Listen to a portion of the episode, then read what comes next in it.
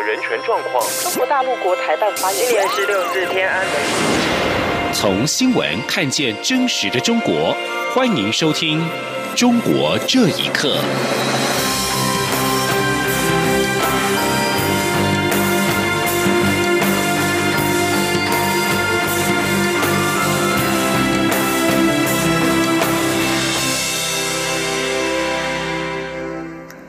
各位好，欢迎收听《中国这一刻》。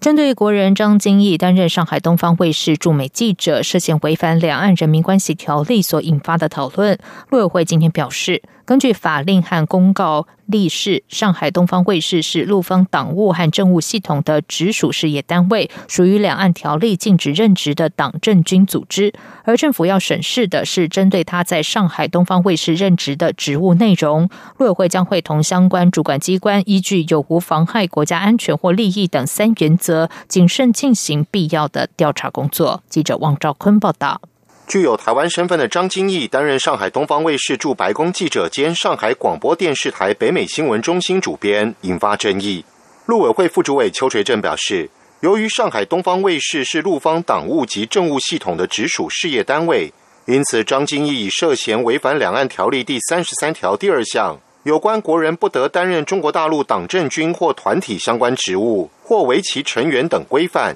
因此陆委会将会同相关主管机关。紧速依法查处。邱垂正指出，主要会针对张金义任职的职务行为本身进行调查，也会邀请当事人亲自说明。他说：“那我们会同相关主管机关，依照所谓的三原则啊，包括对于啊我们国家认同基本忠诚度，以及可能涉及到啊配合统战，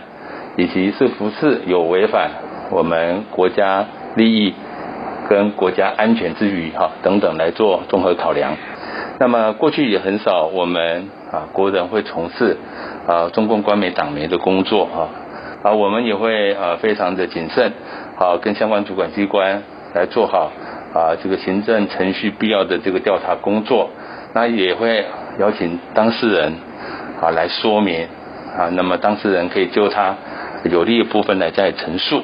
另一方面，陆委会表示。有媒体指记者、编辑、导播是约聘制，完全是市场化机制，质疑这与中共党政军的关联性。但两岸条例规范的对象应实质审查职务内容，无论此人的职称、聘期长短或受聘方式是什么，不会影响对其职务内容的判断。至于外界解读中共党政军与党营事业单位不同的说法，陆委会解释指出。陆方的党务政务系统所属事业单位，都属于《两岸条例》第三十三条第二项公告禁止任职的党政军组织。再根据陆委会二零零四年三月一号陆法字第零九三零零零三零三一之一号公告，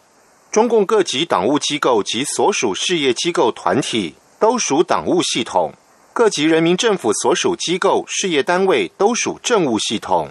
因此。外界认为，两岸条例禁止的是不得在党政军任职，而非明文规定到党营事业单位，其实是一种误解。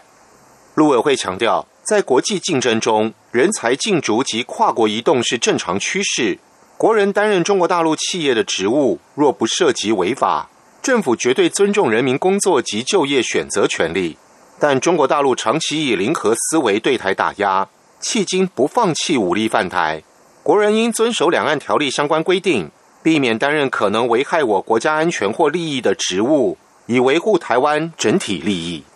中央广播电台记者王兆坤台北采访报道。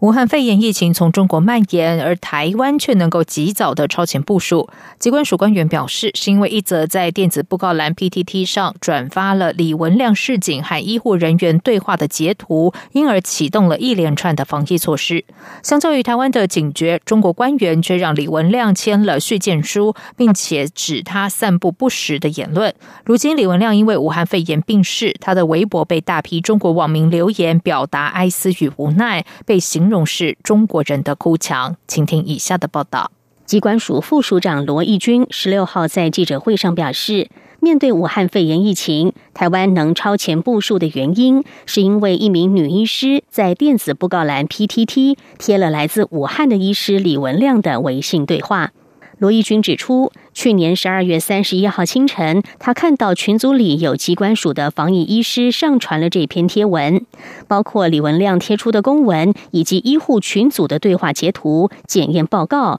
胸部电脑断层图。他再去其他网上搜寻相关消息，确认有疑虑之后，随即通报到机关署内的群组，启动了紧急防疫应变机制。大批网民蜂拥到当初 PTT 这篇贴文朝圣，也封他为护国神文。贴文的女医师事后发出感谢文，表示谢谢台湾有一个能够专业并正确判断消息的政府和行政体系，而不是让他成为步上中国死谏后尘的第九个人。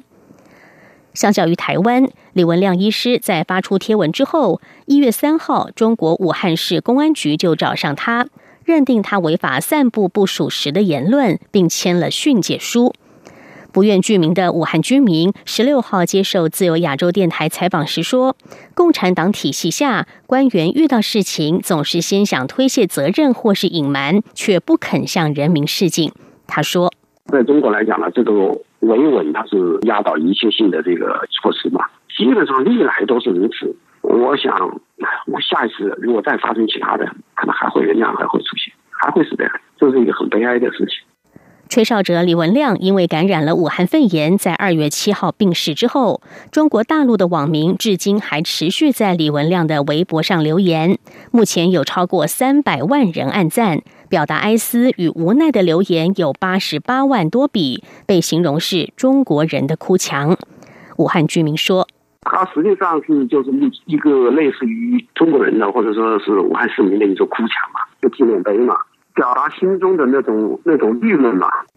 对于台湾防疫中心是看到了李文亮的贴文后产生警觉，超前部署。武汉民众表示，台湾做得非常好，可惜的是李文亮的示警在武汉没有引起重视，这是非常惨痛的教训。央广新闻整理报道。受到武汉肺炎疫情的影响，中国的两会，也就是全国人民代表大会和中国人民政治协商会议，预定于五月底揭幕，但会期缩短到十天左右，将会是会期最短的两会。两会原定于三月初召开，因为疫情而延展。根据《星岛日报》今天的报道，北京官方希望两会在上半年召开，以传达中国大陆走出疫情的阴霾、加快复工复产的正面讯息。报道引述全国人人大常委谭耀宗说，人大常委会定于本月的二十六号到二十九号召开会议，他将在香港通过视讯开会，预料会议将决定两会会期，最快五月中下旬召开。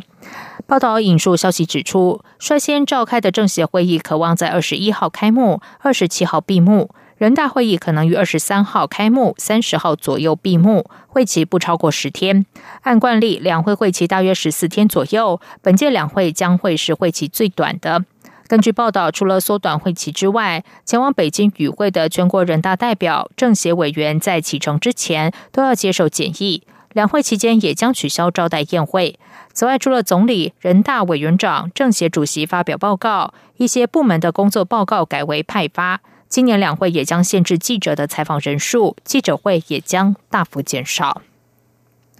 正当武汉肺炎疫情逐步缓解的时候，中国中央政府上周发布公告，再次强调要放宽除个别超大城市外的户口限制。不过，学者认为这次改革没有根本解决城市资源分配不公的问题，外来人口依然无法和城市居民享受同等的生活保障。请听以下的报道：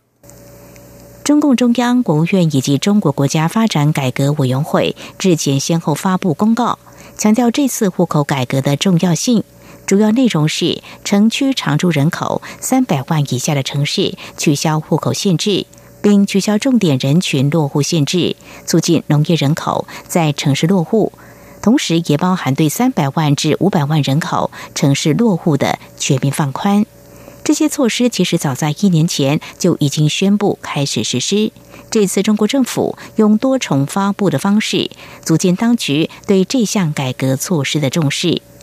长期研究中国户口制度的加拿大多伦多大学副教授王慧玲接受自由亚洲电台访问时表示，这种改革有一些明显的好处，包括可以解决部分失业问题，以及城市里劳动力供需问题。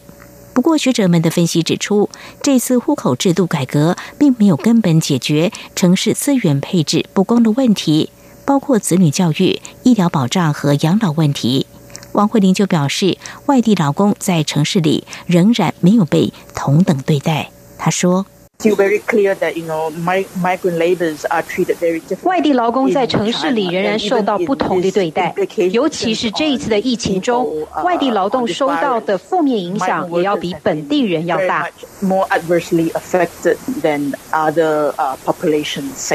这种公平性问题在特大城市和超大城市尤其突出。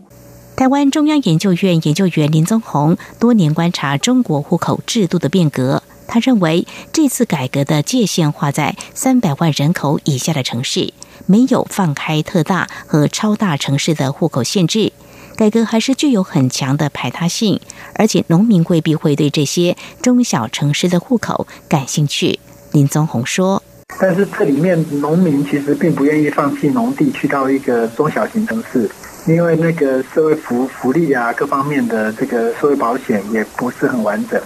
此外，本次改革强调要维护进城农民的土地权益，包括土地承包权、宅基地使用权、集体收益分配权等等，不得强行要求其转让这些权益。但如何维护这些权益，也引起外界的担忧。央广新闻整理报道。澳洲昆士兰大学的学生帕夫洛曾经多次力挺香港反送中运动，校方将召开秘密听证会，考虑将其开除。帕夫洛认为这是对自己的政治主张进行惩罚，校方则是否认有政治报复和打压言论自由。帕夫洛的支持者发起了请愿活动，目前已经有超过万人联署，并公开呼吁反对校园的政治迫害。请听以下的报道。就读于澳洲昆士兰大学、现年二十一岁的帕夫洛，多次声援香港反送中运动。他十四号在社交媒体透露，昆士兰大学考虑将他开除，并准备在二十七号召开秘密听证会。昆士兰大学发言人回复自由亚洲电台采访时，否认惩罚帕夫洛政治主张，表示大学的记录处分程序主要在解决学生违反大学政策的行为。而不是阻止学生发表意见和自由言论权。不过，发言人并没有指明帕夫洛违反的具体条款。澳洲国立大学留学生吴乐宝认为，应该是受到中共指派的该校中国留学生向校方举报帕夫洛，但学校不应该因言治罪。他说。昆士兰大学要开除帕沃勒，很不可思议。在澳大利亚，是一个学生有自由来发表他的言论，学校不应该因言治罪。方的高校也好，政府也好，他在不愿意背所谓的迫害少数群体的骂名。这些小粉红的学生，他跟中共大使馆他是有直接联系的，给集权政府充当打手。雪梨科技大学政治学者冯崇义则指出，这起事件反映了昆士兰大学受到中共渗透，为了中国的利益不惜侵犯人权，这是无法接受的。旅美法学学者滕彪也忧虑，大学自我审查的情况会引发寒蝉效应。他说：“这也是中共对外渗透以及西方大学自我审查来取悦中共的最新的例子。这种做法得逞的话，将会极大的侵害澳大利亚公民的言论自由，会形成寒蝉效应。”据帕夫洛透露，日前他获得了一本指控他的小册子。内容涉及他对副校长、校方与中共密切关系的公开批评，以及他支持香港反送中运动等内容。帕夫洛认为，校方是企图惩罚他的政治主张，以及挑战大学与中共独裁政权不道德交往的行为。帕夫洛的支持者发起请愿，要求大学撤销对帕夫洛的指控。到十六号为止，联名请愿者已经超过了万人。发起者呼吁全球的行动者与帕夫洛同在，反对昆士兰大学的行政暴力和政治迫害。央广新闻整理报道。以上中国这一刻，谢谢收听，这里是中央广播电台台湾之音。